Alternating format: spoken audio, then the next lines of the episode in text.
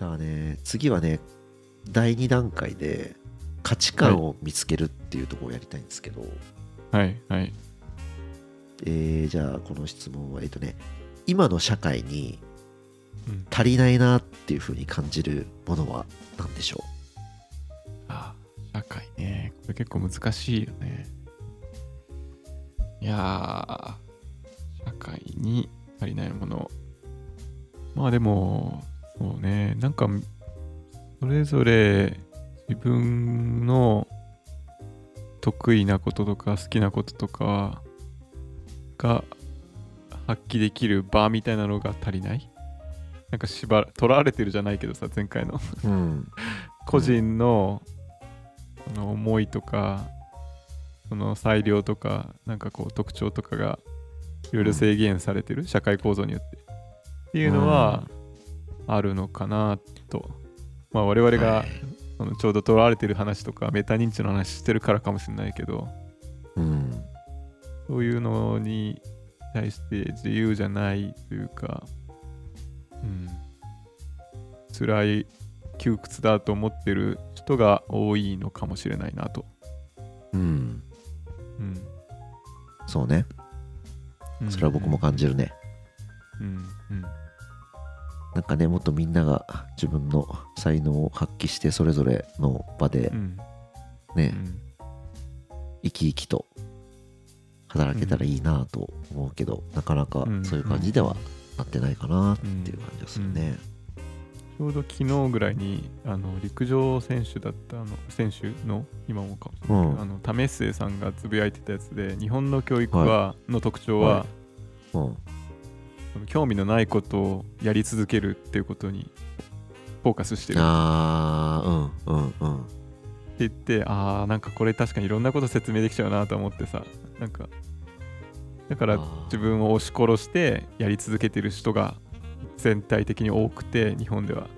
周りの国ではそうじゃない、まあアジア系の国だと結構あれあ同じようなこと当てはまってるなっていう気もしたの日本だけじゃなくて。韓国とか中国もトップダウンで、あの周りを尊重しろとか上を尊年長者を尊重しろとか組織に従えみたいなのって結構共通してると思って日本だけじゃないなと思ったんだけど、うん。まあ、でも生きていくために必要なそのインフラとかな食べ物とかはもうなんだろうみんなもう最低限なんだろう、まあ、そそこそこそんな死ななくなってきたよねって中でこんなにその個人の興味とかを押し殺す必要はなくなってきたのかなっていう気はするよね。そうだね。うんまあ、でもなんか徐々にそういうね方向にはなってきてるのかなってる気もするけどねう。ん、それもするけどね。うん。まあ、まだまだそういうのができない人もたくさんいるっていうのがうん現状かな。うんうんうんなるほど。そこはちょっと僕と一緒ですね。うんうん足りないと感じる部分が。うんうんじゃあね、次の質問なんですが、自分の人生において、こういうことはやりたくないっていう思う、なんか、うんポリシーみたいのはありますか？そうね。まあさっき今言ったことの裏返しでそれに加担する感じ？人の興味が湧かないこととかを人にやらせるとかこうしといた方がいいよと言って 自分のなんか成功体験をもとに人をこう縛り付けるというかなんかまあうん。老害みたいなあの感じのことを あの自分はやりたくはないなと思ったりする。うんうんうん。いやー、そこも一緒ですね。うん。なんかね、難学びと教育のうん回でもなんかそんな話をした気がするんだよね。うんうんうんそうだよね。なんか押し付けられたら、うん、押し付けちゃったらもうそれは彼にとっては、まあ、受け取る人にとってはあまり美味しくあのなんだ嬉しいものじゃないというかうん。自分でね獲得しないといけないし自分の興味とか自分のなんかその内から湧いてきてるものに沿ってないと、うんね意味ないというか誰にとっても価値あるってことだないだろうからね、はいはいはいはい。うん。じゃあ、また次の質問なんだけど、うんうん。まあ、これもつながるような気がするんだが自分の子供にうんうん。これだけは伝えたいとかこれだけは教えたいとかいうことはうん何かあります？うん。そうねこれだけは。そうね。まあこれだけはって、まあ、限定しなくてもいいんだけどこれなんかうん。これは伝えたいなとか感じること。あー。そうね。まあなんかやりたいことがあるとかその没頭できることがあったらうん。それはやってほしいしでもそれが見つかんないっていう苦しみもあると思うんだよね。フェーズによっては。あー。まあでもそれはその時でしょうがないからそれはそれでそれそれも焦んなくていいと。なんか本当になんだろう。っていう感じかな。なんかどっちも脅迫観念になるような気がしてあのうん。自分のやりたいことをやっていいよって言われてもそんなそのややりたいことを見つけなきゃっていう脅迫観念になってそれがストレスになるというかうん。あのまあそれもまた押し付けられた正解みたいになると思うからはい。そうそれがないならないで別にそういう時期もあるよねというふうに、なんていうのかな。これ一言で言うと何何を伝えたいと思ってるのかちょっと分かんないんだけど。うん。まあ、うん、いろんなフェーズがあったりその時々によってやりたいと思うことやる気になることって違うから、うん。うん、まあその時点で自分の中でベストだと思えるというかあのいいと思えることをやってればいいんじゃないかなみたいな。あーうん。そうね何かを伝えてるのかよく分かんないけど、まあ、そのままでいいよって言ってるような気もするんだけどね、うん。なるほどね。うん、自分たちの親も自分に対してそう思ってるかね。そう。どうだろう。もうちょっと親の世代はこれをやったらいいって結構強くあったんじゃないかなと思うけどね。自分の親の世代の方が、まあ、自分の親に関しては。少なくとも。はいはいはい。それはどうなんだろう。こうこういうのやった方がいいっていうのをうんまあ少なからず自分が感じたのは、うん。うんもうちょっと弱くてもよかったなって感感じるってこと？うん。いやでもねどうだろう。自分はそれを直接そういうふうに言われたわけじゃないからたまたまたまたま？あの結構うまい感じにか隠されてたそれは。隠されてた。僕が興味あることに沿ってい自分はあの進んでるかのように感じてきたんだけどうん。結構親はうまくなんか誘導というかこう選択肢を見せて興味のあるものを選ばしてるんだけど、うん。まあ、結局どれ選んでても実は例えばなんだろうまあある程度勉強するとかなんだろうそのこの今の社社会においてなんだろう。ちょっと最低限生き残るための力をつける方向には向い向かってたのかなとは思あー。う。うん。それはそのお親に敷かれたレールみたいなのを、やっぱちょっと感じちゃってる部分があるのかね、まあでもなんか敷かれたっていうとがっちりこのレールから外れられないような気がするからなんかそこまで窮屈な感じはしてない。なんか結局全部やりたいことはやらせてもらってきたっていう感じはあるから。うん。まあうん。どっちかというと列車のレールじゃなくてまあうん。広いこうなんていうんだっけ獣道みたいなのがあるよみたいな感じで、うん。ああ確かにこっち道ありそうみたいな。でちょっと行ってみたいから行ってみるぐらいの感じあそのこっちに獣道あるよっていうところをなんか指し指し示してくれたってこと？あそうそうそんな感じ。へえ。うん。あそうなんだ。うん。あそれはでまあ自分もまあ登ってもいいかなと思えた。とうん。自分は解釈してる。うん。あー。なるほどね。いやなんか思ったのがその自分を試したい欲求みたいのもそこから来てたりするのかなってちょっと思ったんだよねそのうん。なんだろう。自分自分でその獣道を見つ見つけたいというか。うんうんうんうんうんこっちだよみたいな感じでこう指し示されて、そっちの方向に行くんじゃなくて、自分で獣道を見つけてその自分でその獣道に入ってみてでどうなるかみたいのを自分でうん。やりたいみたいな。あのがああったりするのかなって思ったんだけど。うんうんうんうん。そうね。なんかその多分当時は自分で見つけたと思ってると思うんだよね。で今振り返るとまあ実はそのヒントが与えられてたんじゃないかみたいな感じ。いあ振り返れば、はいはいそのヒントもなしに自分をうん試したい。見つけてみみたいな。たいあー。まあでも今はそうだよね。そうせざるを得ないし誰もヒントくれないからまあヒンうんトをどうやって得られ得られるかも含めて自分で見つけるみたいな感じ。ああはいはいだよね。うん。うん。了解。じゃあね次第3ステップ。はい。やりたいことをちょっと探っていきたいんですけど。うんうんうんじゃあね今後20年間うんうん家族も含めて余裕で暮らしていけるだけのお金があったとしてうん。何をしますか、この20年つってんのはもう子供の教育とかももうなんだろう。賄えますと、うん、子供が独り立ちできるまではもう余裕があると。っていう状態。でも一生その自分が死ぬまでうん。別にお金があるわけではないですっていう。状態に置かれた時に何しますか、うん。う んいやこれ難しいよ。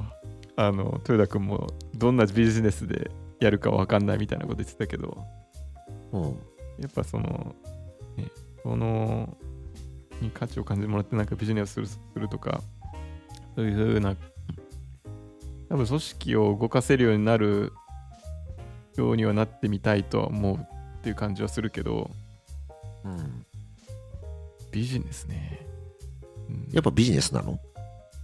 ビジネスじゃなくても別にいいんじゃない、ああそうか。まあビジネスじゃなくてもいいけどやっぱその20年しかねあの担保されてないってなってその先が分かんないんだとするとうん。ある程度自分の経済的ななんかこう余裕を作るまあその装置というかメカニズムみたいなのは雇用されてる以外にも作りたいみたいなのはどっかにある気がする。うん。じゃあ逆にさこれがもう自分が死ぬまで余裕で暮らしていけるだけのお金があったら、じゃあビジネスじゃなくなるっていう感じなの？ああそうかもしれないな。どうだろう。ね。うん。ビジネスじゃなくてもいい気はするね。そしたらそれだったらじゃあ何やりたい？なんだろううーん何やりたいんだなんかあんまり具体的には想像できないけどその少数の人でなんか自分が力になれる人がいるんだったらその人を助けるとかなんかその人が必要なことやりたいことをなんか手伝うとかかな、それは別にビジネスとかではなくなもうくてもいい気はするしビジネスだったらビジネスでもいい気はするけどどどっちかというとその自分が信頼を築きたいなと思ってる人長期的に。うん。で向こうもそう思ってるっていう時にそれを継続する方法手段として何かを一緒にやるみたいなのは一つそなんか想像できるけど。うーん。そうかそうか。なんかその自分が俺が俺がみたいな感じじゃないのかな。そうね。今の時点でそうかもしれないね。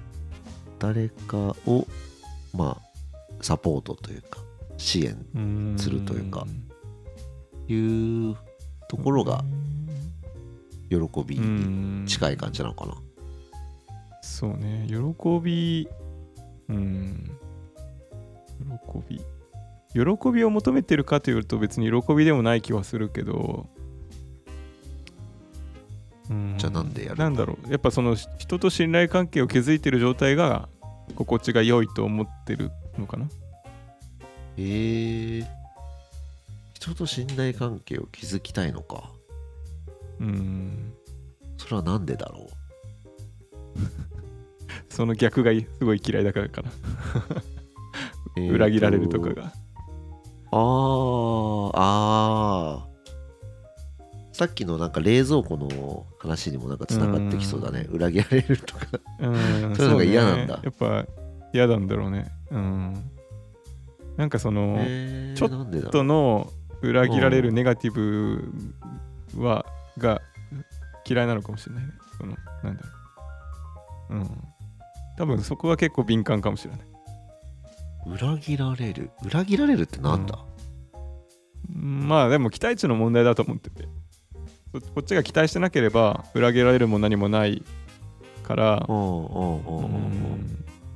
まあその自分が期待した範囲で別にそのさそこら辺通っている人に対して何かを期待してるわけでもないし例えば危険ななんだろうことをされたとしてもそれはもう想定内だったりするからさアメリカだと。だからこれは裏切られたと感じないんだけど、うんだから裏切られないと思ってたのに裏切られるのがきっと嫌なんだろうね。でもやっぱそれ人と信頼関係を築きたいって思ってるから裏切られるのが嫌なんじゃないかなと思って、うんうんうんうんまあ俺も別に裏切られたいとは思わないが、うなんだろうあんまり人と信頼関係がどうのこうのみたいなのって考えたことないんだよね。おおそうなんだ。面白いね。じゃあ自分得意なんだっていうてかそれが強いんだねそう強いのかなと思った、俺にはない感覚ああでも今思ったのはさそれを聞いて思ったのはやっぱりこう人生で海外にこういろいろ移動したり引っ越しとかめちゃめちゃしてるから、うんうんこうサバイブするために数人の本当に信頼できる人を見つけるっていうのが多分キーだったのかもしれない。そこで生き残るために。にだから本当に2人か3人信頼できる人が見つかったら生き残りれたっていうのがもう原体験としてもう永遠と繰り返されてるのかもしれない。ああなるほど結構これ面白いかもしれない、うん、本当に10箇所以上多分新しい土地でね引っ越しまくってるからうん。あの多分暮らしてて例えば学校とか職場とかね小学校も3つ行っててで日本も違うとこ行って海外住んででもやっぱり一番最初にすることってこうまあね信頼できる人は見つけてその人となん仲良くというかそうね。そういうプロセスを経てるかもしれないからそれさえやれば大丈夫って思ってるのかもしれない逆に。何何かあっても、あうん、処世術というか そういう生き方をしてきてるのか。なるほど。ー。あああ面白い。ーなるほどね。あー俺今俺その話を聞いてさ自分を振り返ってちょっと思っちゃったのがさなんか人と信頼関係を築くことを恐れてる感じがなんかちょっとある気がしたんだよね自分がね。それは裏切られることを最初からこう想定してるからっていうこと？あのっていうかそうあっても、まあまあうん。傷つかないようにというか期待値を低くしてしてあるって感じ？ああそうかもしれない。裏切られるっていうかそもそも相手が自分の思った通りにはどうどう頑張ったって動かないと。だからそもそもその期待しないというか信頼しないっていいうかうん。そういうとこあるなってうん自分で今ね ちょっとね気づいちゃったな。ああなるほど。でもあの一般的というか大半の人に対してはその期待値で多分いいと思うんだよね。あのやっぱり人はコントロールできないしそんなに期待した通りに動かないことも世の中いっぱいあるから、うんだからその1人とか2人とかでいいと思うんだけどそういう人が見つかる、まあ相対的に多分信頼できるなと思える人と一緒にいるっていうのが僕にとっては、なんだろうあありがたいっていうかすすごい貴重だなと思わされたんだろうね。その過去の経験できっと。てかやっぱり助かったなとこうあのそれぞれの土地のであそういえば信頼してたというか助か助けられたなって人がやっぱ浮かぶもんね。お お世話になったとか。うん。なるほど。うん。そういうことか。ああちょっとなるほどうん、意外だったなこういう なんか感じに、うん。いやあの自分でもねなんか知ってたかもなと思ったけどいや意外とそういうふうに、うん、気づいてなかったね。うん。うん、いろんな土地をうんうん。渡り歩いてきてそこで生き残るためのいやなんか生き残るための手段あのえ処世術って自分の中では柔軟であることだと思ってたわけよ。いろんな環境に適応してうん。でなんかこう来たものに対してこう障害物レースのこういろんなものをこう乗り越えてってる自分がまあそういう能力を得たからだと思ってたんだけどうんこの人の特に信頼できるとか人間関係で長期的にいい関係を結びたいと思ってるのがそういう新しい環境に何回もこう飛び込んできたからっていうところとか結びついてなかったから結構面白いねうん。これは。うん。なるほどな。なんか今の話だと人を助けるとか、まあ、人と信頼関係を築くとか、あーとかそういうやりたいこと、まあやりたいことっていうのか、うん。まあ方向性みたいのが出てきたんだけど、うんうんうん。それはなんだろう今自分がやってる仕事とはなんかつながる部分とかあったりするのかな？いやー今やってる仕事はもうちょっとマス向けな感じするよね。どうやってこうスケールして大もう何十万何千万人の人たちに、まあ、価値を届けるかとか効効率よく物事を動かせるかっていう感じだからはい一人をこう見てる感じはしないね。まあ見てるとしたらチームメイトでどうやってこうそのうまくチームでやっていくかみたいな感じ？うん。うん。チームの人を助けるとか助けてもらうとか、うん。そうだね。データサイエンティストだとうん。まあそういう感じになるよね。マス向けっていうか。ね。大きい大きいデータを扱ってそうそうそうそう。どうのこうのみたいな。たった一人のうん。人間のデータを 扱ってどうのこうのみたいなのは多分やんないよねなかなかね。やんないよね。うん。真逆だね。だからコーチングみたいなことで、ま、逆にはそろうとしてんのかな。ああいやでも逆に今思ったのがその人その特定の人のなんかデータみたいのを集めてその人になんかすごいなんだろう分析してうんうん。なんかいろいろ教えてあげるというかココーチングというかしてあげるみたいなのは一つなんかあるのかなって思ったけどね。ああ、うんうんうん。そうね。あの、ストレングスファインダーとかでも分析が一個上がってきて、分析すること自体は多分好きだと、好きっていうか勝手にできやれちゃうことだと思うんだけど、うん。あの、なんだっけ、社内のこういうセッション、なんだろう、あの自分の才能とか、キキャリアを考えてみましょうっていうセッションで、うん。面白い質問があって、その自分のそのストレングスファインダーを、うん。えー使いすぎてるシーンってありませんかみたいな。オーバーユースしてるシーンってありませんかみたいな質問があって、結構これはドキッとさせられたんだけど、僕がこれを分析するとか、あとは人のことをこ個別化して考えてあげる、 individualization って言って、この人のと個性は何だろうかとかを考える習性があると。はいはい。でそれをでも結構そのみ新しい人に対してやっちゃうとえっとあそれしかもさらに3つ目のえっと deliberデリバテイティブで慎重さ？でちょっとこうコミュニケーションが最初はこうビジネスライクに見えるみたいな慎重だからこの3つを合わせるとうん。なんかこう冷たくて分析してきてる人この会話をさいちいちこうなんだろう細かく見て なんかうん。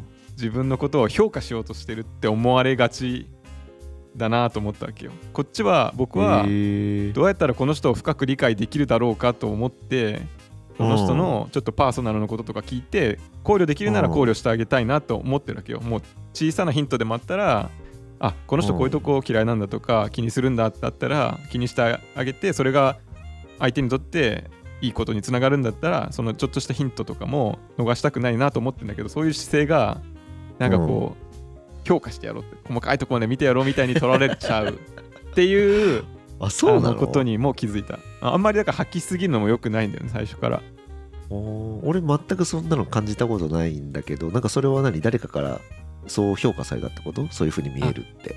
いや多分これは僕の勝手なあの思い込みかもしれないから分かんないけどややっぱりなんだろう自分で喋ってて初対面の人とかに対しては特に自分が思いついた質問とかをそのままぶつけちゃうと詮索してる感じ、あのその人のことを初対面なのになんでこんなに深く聞いてくんだよこのこの人みたいな。ってなっちゃう。からあんまり聞かないようにしてる。初回初回では。あそう。あうんうんからこのね豊田君とかだともう長い付き合いだから別にうん。そのなんか詮索してるとかいう風に捉えられないじゃん。別にうん。ちょっと深いこと聞いてもさ。うんだからあーそうなの。かちょやっぱそういう意味でも長期的な関係を結ぶことに対しては自分は 得意というかまあ思考とか欲求とかとと自分の才能というか能力も合ってるんだけどうんやっぱマスとか初対面の人で広くこう会おうとした時にはなんかこう自分の特性と合わない感じがあるのかな。うん。なんか自分のことをいろいろ聞いてくれたら嬉しいような気がするんだけどなと俺は思ったんだけどね。でも多分ここは多分特殊だと思うんだよね。だって飲み会とかさワイワイしてるの嫌だって我々は思っちゃうわけじゃん、それって多分ワイワイしたい人たちはこの今の会話にどう反応するかで面白いなんていうの？乗れるかとかさその掛け合いボケとツッコミとかなんか面白いことにこう目目をつけられるかとかそういうことをやっぱり気にしてる人たちもいっぱいいるわけじゃん。やっぱそういう人とはやっぱ視点が違うなと思っちゃうよね。あー。あーなるほどね。はい。でも飲み会相の手のことを深く理うんどうしてなんですかとかあなたはどう感じてるんですいかとか。やしないでしょ多分。それはちょっそれがとね、1対1とかでで二次会とかさなんかすごい深く 3, 三次会って言って深夜になって3人とか最後のなんか残った人たちになったら初めてこうなる会話だと思うんだよね。そういうのも。最初の1次会でさそんなことしないよねきっと。ああそうか俺だから一次会が嫌いなのかもしれん嫌いというか苦手なのかもしれない、うんうんうんうん。そうだと思うよ。ああこういう話だったらね俺大好きなんだけどね。うんうん。なるほど。わうん。かりました。そろそろちょっとじゃあ次の行こうと思うんだが。はい。はい。うーんどうしようかな。成功方程式の方に行こうと思うんだけど、うんうんうんこれは自分の価値を発揮できたなぁと思える仕事って何かありました？過去に。うん。過去にね仕事、まあ、そのサークルとかサークルでやったことは自分の中ではなんか成功体験としてある気はするんだよね。そのまあそのサークルのリーダーみたいなのを大学3年生の時にやってうん、で、うん、まあ割と大大人数を、まあ、率いる立場みたいな感じでやっうん。しかもその長年歴史がある中結構自分たちの代でなんか変えたりとかしてで、そのそれまではまあ去年もこうだったからというのをずっとこう多分続けてきてたんだけど自分たちはなんかそれを変えたいみたいな 欲求があってうん。でそれをまあ多分日本的な考え方だとあんまりしないんだろうけど割とうん。その何十年も同じことやってきたのに対してちょっと変えちゃってうん。でそれをでもまあ一応 OB の人とかアライメントを取った上ででやりたいことをこう実現してでまあ自分たちの思ったような結果を出すみたいなことをもちろん自分の一人の力じゃないし、まあ、今考えると多分そんなに自分がめちゃめちゃ貢献したかっていうとちょっとどどどんくらいか分かんないんだけどでも、まあ、団体としてそういうことを一緒に達成できたっていうのは自分の中では成功体験として残ってる。なんか今の話聞いて思ったのがうん。やっぱなんかその簡単には動かせないものを動かすもの時になんか喜びを感じているような気がしたんだよね。そういうことか。なんかその、まあ、大人数を率いるとかっていうのもあるしその過去の伝統、うん伝統も脈々と続いてきた伝統ってなかなかこう変えづらいところをそこをこうんう変え自分で変えてみるっていうところになんか喜びを感じているような気がするな。しかも今その中で多分自分はできると思えたっていうのもキーな気がするんだよね。難しそうなんだけど多分自分たちはできると思えてるからやったんだよね。うん、うん。なんかそれもやっぱ自分を試したいみたいなのにつながってんのかね。俺ならできる。俺たちならできるって。先輩方が変えられなかった伝統を変え変えるうんみたいな、試してみたい。あーそういう確かになんか変な精神は。10%ぐらいあったかもしれない。まあまあその自分のその欲求を満たすために変えたわけではないと思うんだよね。あ違うと思うんだけどか変えた方がうん良いっていううんうんことがあるから、まあ、変えたんだけど、うんうんうんうん。うんでやっぱり少なからず自分のそういうなんて言うんだろうよ喜びというか。うんうんうんを満たすっていう意味合いもうんうんうん。まああったのかなっていうそれに自分の欲求には反してなかったんだろうね。だから自然にできたのかな。うんなるほどね。じゃあね次の質問なんだが、はい。えー自分がいなかったらこういう結果にはならなかっただろうなと思うようなものを過去になんか見ます？いやー正直これ分からんな。自分がいなかったら。うん。自分がいたからこういう結果になったなこれはみたいな。うん。いやーそれはね自分がいなかったらちょっと違った世界線になって似たようなこと起きてたんじゃないかなとか思っちゃうけど何でも。まあまあまあまあまあ。まあそうなんだがなんて言うんだろうな。なんか自分の誇りになってる過去の出来事とか、まあ、さっきのそのサークルの、ね伝統を変えるみたいなのもまあ一つうん。あまあそれ一つ事例かもしれないけどね。自分の中でまあ一つあげてって言われたら多分これになっちゃう気同じことになっちゃう気がするね。うん。なるほどね。うん。じゃあね。あじゃあそのサークルの話でうん。えっ、とねなぜそれがその時自分にできたと思います、自分なぜできたか、うん。うん、そのタイミングぱいいで仲間がいたからかいい同じ代のうん、うん、いい仲間がいたからかな。僕より優秀な人がいたからおー。うん。ちなみにその優秀な人っていうのはどどういう点が自分より優秀だと思ったの、あえっとそのトップ3まあ僕が一応トップみたいな立場だったんだけど役職的に。でもその他のもう2人が特に、うん。あの2人とも優秀だったなと思って1人はすごいこう、まあなんだろうな官僚的なというか理知的ですごくいろんなことを細かくロなんだろうロジスティックスとかプランとか考えられる人で、うん。でそのなんだろう改革案みたいなこととかなんだろう、うん。えーそのなんか特に年長者に対してとか上の人たちに対してとかどうアプローチしたらいいかみたいなのを結構しっかり考えてくれる人で、えー、なんだろう参謀じゃないけどこう、うんまあ、きかなりしっかりしてると。でもう一人はまあそのサークルの中でやってる活動のまあ中なんていうのコアなあのことをなんだろう結構カリスマがあってでしっかり人間的にも気に入られる柔らかいタイプなんだけど結構みんなと仲良くできるタイプで。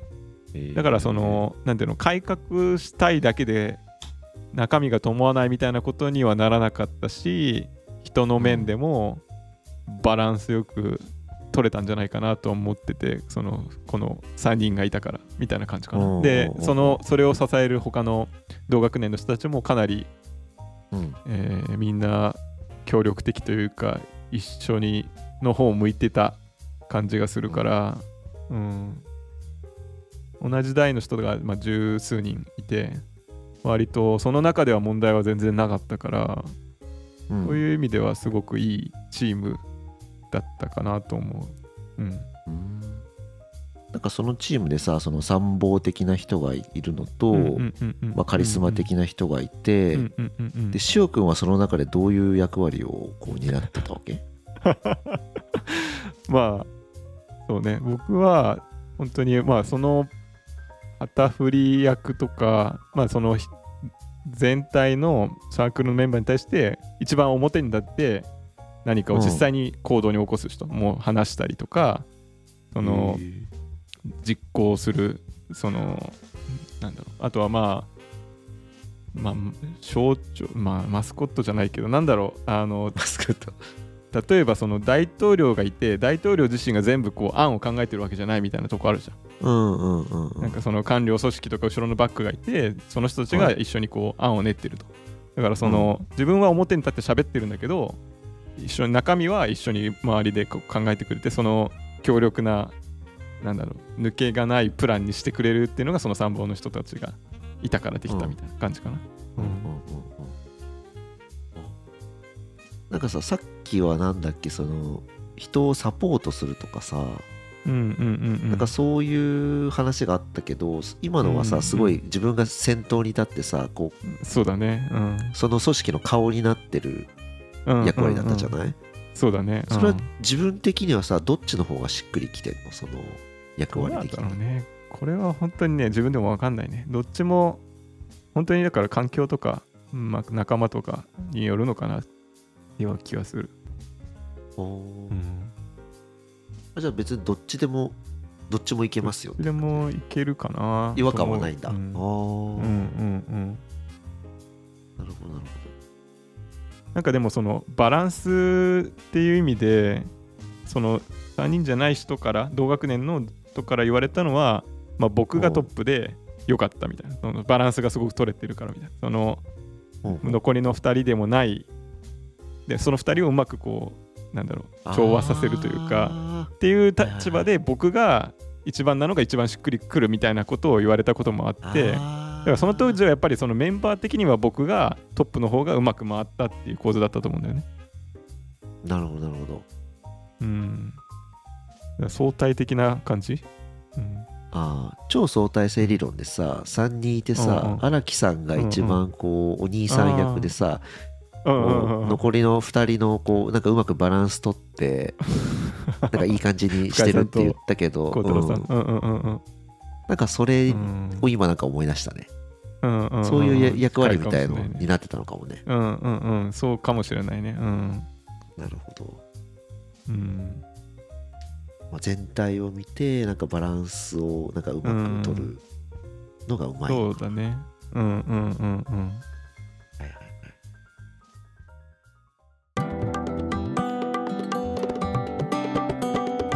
次回へ。